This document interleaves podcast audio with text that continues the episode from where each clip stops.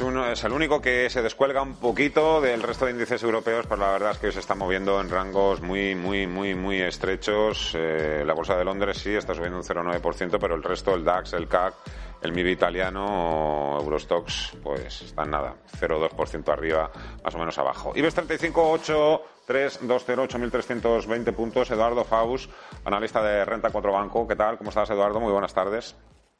Muy buenas tardes. Bueno, parece, estar aquí contigo. parece que han perdido un poquito tracción. Claro, tampoco podemos aguantar el nivel de las últimas semanas, pero también les cuesta corregir ¿eh? a las bolsas. Parece que tampoco se encuentran demasiadas piedras, obstáculos en el camino, la excusa perfecta para decir, bueno, venga, vamos ya, a recoger beneficios. De momento estamos ahí un poco en un toma y daca, hacer una situación un poco de calma tensa o tensa espera. Sí, sí, yo creo que lo has definido muy bien, la verdad. Pues se está viendo como, los índices, bueno, pues parece que han llegado a niveles importantes y tampoco hay una excusa para, corregir de momento, ¿no? Sobre todo tras el último, el último dato de, inflación en Estados Unidos, que, bueno, pues ya parece que ha marcado ese, esperado techo de inflación, por al menos en, no en, en la subyacente, como comentabas antes, pero eh, bueno, pues eh, vemos un poco como también es verdad que los índices están en niveles muy importantes y es verdad que también se están produciendo divergencias eh, eh yo creo que a, mi juicio bastante también importantes, ¿no? llamativas, ¿no? El IBEX es verdad que está por, por, ahora aguantando todo lo que es el impulso alcista desde octubre en lo que refiere al análisis técnico, su directriz alcista, pero sin embargo, por ejemplo, nos vamos al medium cap, que me parece muy curioso, y lo vemos pues muy cerca de los máximos que hizo en noviembre, cuando el IBEX sí que se ha desmarcado mucho más de esos máximos de noviembre. Vemos como el medium cap está en un nivel de resistencia muy importante eh, anual, que son los, los máximos de septiembre y los máximos de noviembre, y sin embargo sí que parece que el IBEX se ha ido por encima de esos máximos, ¿no? Sensiblemente, pero luego vemos otros índices, como por ejemplo el DAX, yo creo que se ve mejor en esta diapositiva de aquí, como ese fuerte rebote que tiene desde octubre, se aproxima ya a un nivel intermedio muy importante. Toda la zona de los 15.000 puntos, 14.700, 15.000 puntos, representa todo lo que era un soporte muy importante durante 2021, que fue tocado en bastantes ocasiones, que una vez perdido actuó como resistencia en marzo y en mayo.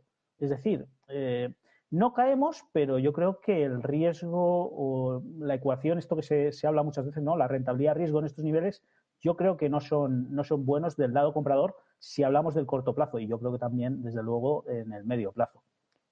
Hablando de divergencias, Eduardo, eh, se podría pensar que la industria de las petroleras eh, van a seguir el mismo camino que haga el precio del petróleo, pero no es lo que estamos viendo. Antes he tomado un poquito apuntes. He visto, por ejemplo, que el petróleo, el Brent, ha corregido, ha corregido un 17% en los tres últimos meses, pero Repsol, por ejemplo, por poner eh, un ejemplo, ha subido un 11%. En el año Repsol lleva una subida del 40% y el petróleo apenas un 10%. ¿A qué se debe esta divergencia tan clara y tan, tan señalada? Sí, la verdad es que eh, son, suelen ser anómalas, ¿no? Este tipo de descorrelaciones entre el petróleo y las empresas energéticas petroleras en general. O sea, si no solo tenemos que ver a Repsol. Mira, aquí, por ejemplo, eh, traigo un gráfico de Shell y vemos el fortísimo rebote que trae desde los mínimos de 2020, o sea, en prácticamente es muy exponencial ese rebote, un 211% en dos años, ¿no? Es, históricamente es un rebote incluso con una pendiente mayor que, años anteriores, ¿no? Y, podemos ver que, bueno, que sobre todo yo creo que se ha producido esa descorrelación a raíz del último dato de, inflación en Estados Unidos. Hubo un fuerte eh, repunte de todo lo que era riesgo, en todo lo que era equity, y este repunte ha hecho que todas estas empresas eh, todavía pues, eh, acusaran un poco más eh, los rebotes que ya traían, esas tendencias alcistas muy fuertes que ya traían, y se descorrelacionaran pues, de, esa, de, esa, forma tan llamativa, ¿no? Sobre todo teniendo en cuenta el decalaje, quizá también en beneficios, que está haciendo que todas estas empresas pues, están ganando, están en su mejor momento, ¿no? Como, como quien dice. Pero es verdad que este tipo de divergencias, como, como vemos en este gráfico de aquí, entre el petróleo y las empresas petroleras, por ejemplo, el XLE, que es el principal sector americano de petroleras, vemos como efectivamente, o sea, eh, sobre todo se ve muy bien desde octubre, ¿no? Este, esta pata alcista en, el XLE, en, este sector, no, no, se corresponde con estas caídas que está, y sobre todo ahora en el corto plazo, que está presentando el, el, petróleo, ¿no? Cuando, pues siempre la correlación ha sido bastante estrecha, ¿no? Cuando ha habido una corrección sensible o notable en el, en el sector, eh, perdón, en el petróleo, pues se transfiere a, esos, a esas empresas petroleras. Por tanto, yo creo que visto un poco eh, la sobrecompra que hay, divergencias, eh, esta, este ritmo exigente de subida que ha habido en las petroleras, pienso yo que una corrección no le vendría nada mal a, este, a todo este sector. Oye, y un apunte más y te dejo ya tranquilo, Eduardo. Hay analistas, compañeros tuyos, que dicen que estamos ahora mismo ya en pleno rally de Navidad, que se ha adelantado este año, y hay otros, en cambio, que piensan que no, que todavía hay margen y que el factor estacionalidad todavía va a jugar a favor de las bolsas. ¿En qué bando estás tú?